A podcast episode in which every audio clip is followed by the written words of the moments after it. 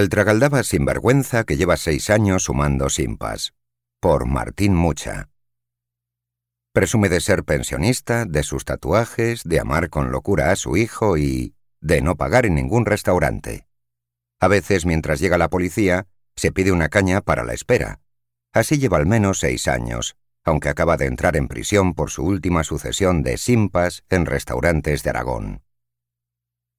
Un tipo de más de 100 kilos de peso, chupa de cuero, da órdenes con voz segura.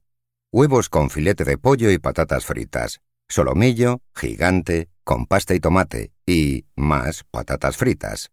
Y copa de vino. De postre, tarta de queso. Una comanda de dos personas para uno solo. Llega la cuenta. Se rehúsa a pagar los 27 euros de la cuenta del espumosos 5M. La mezcla entre tragaldabas y estafador, más lo segundo que lo primero, tiene nombre. Antonio Miguel Grimal.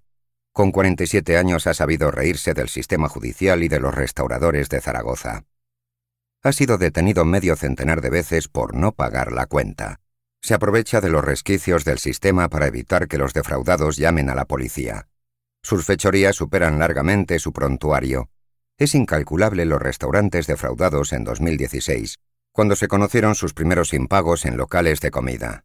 La mayoría de los establecimientos optan por no llamar a las autoridades para no perder el tiempo.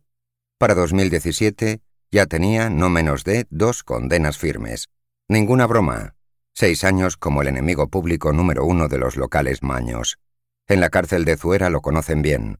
Allí le ha enviado este mes otra vez una jueza tras haber acumulado en solo 30 días nueve denuncias los afectados por sus tropelías, un restaurante de la cadena NH, El Real, Espumosos 5M, Ankara, La Bodeguita Real, La Tagliatela.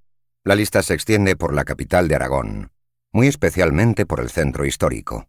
Nacido en Cataluña, a Grimal los dueños de los establecimientos le tildan de caradura sin escrúpulos.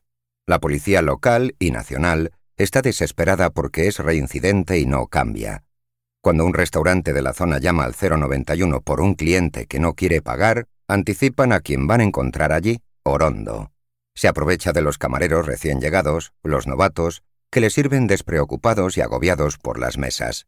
Los que tienen experiencia lo echan directamente o no le sirven. Su modus operandi se completa con la insolencia.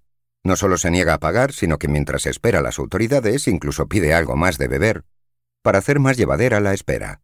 Su comida favorita, aparte del solomillo y el pollo, son los arroces. Le pierden las paellas y los risotos. Para maridar, vino tinto.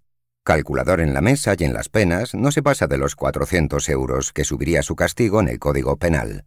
Un arroz con ibéricos de la tagliatela puede ser el inicio de su caída, por la que suspiran los restauradores maños que temen cunda su mal ejemplo.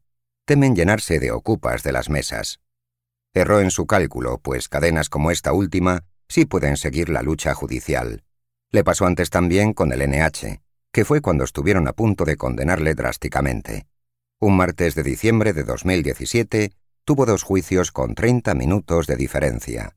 Ese día, a las 10.30 horas, se le juzgó por zampar él y dos acompañantes y no abonar los 143,30 euros que debían en el NH por una cena del 16 de marzo de 2017. Cuando acabó esa audiencia, tuvo que ir a otra por no pagar 52,60 euros por otra comilona del 27 de febrero de ese mismo año. Se pedían en total por estafa cuatro años de cárcel y abonar 3.796 euros para compensar solo dos de sus fechorías. Pero se libró. ¿Por qué no fue a prisión en esa ocasión? Lo salvó un fallo del Tribunal Supremo que no permite la acumulación de delitos leves. Una vez más encontró una brecha en el sistema y no fue condenado a cárcel. Solo tuvo una multa de 270 euros por cada uno de los casos citados y el pago de ambas cuentas. Todo juega a favor del felón. ¿Cuándo y cómo comenzó? Este hombre, que asegura en sus redes sociales trabajó de oficial en una empresa de aislamientos y de guardia de seguridad, presume de ser pensionista desde hace dos décadas en LinkedIn, no habiendo a día de hoy cumplido los 50 años. Un moroso perpetuo por no pagar no quiso hacerlo ni con el seguro obligatorio de su coche. Ya en 2005 hay una sentencia del Tribunal Constitucional que lo cita. Él y su entonces mujer llevaron hasta esa instancia su reclamación. Fueron condenados antes por un juzgado de Reus a la pena de multa de 50 días, con una cuota diaria de 4 euros, y al pago de las costas procesales, quedando sujetos a la responsabilidad personal subsidiaria de un día de privación de libertad por cada dos cuotas diarias no satisfechas. El 15 de mayo de 2003 ellos fueron requeridos por un guardia urbano a presentar los papeles del coche. No pudieron presentar el seguro obligatorio de responsabilidad civil, careciendo del mismo el vehículo en dicha fecha. El Constitucional rechazó su petición, claro. Separado de su pareja de entonces, ella ya ha su vida. Tiene un hijo al que idolatra y del que de vez en cuando sospechosamente usa sus fotos de perfil. En otras está en un ring luciendo tatuajes y mirada arrebatadora. También suele presumir de que le siguen modelos en sus distintos Facebook. Posee seis cuentas y tantas más de Instagram. Otra de sus imágenes recurrentes es una donde él mismo se pone Te amo. Lo normal, suele ser el único que se da me gusta a sus propios retratos.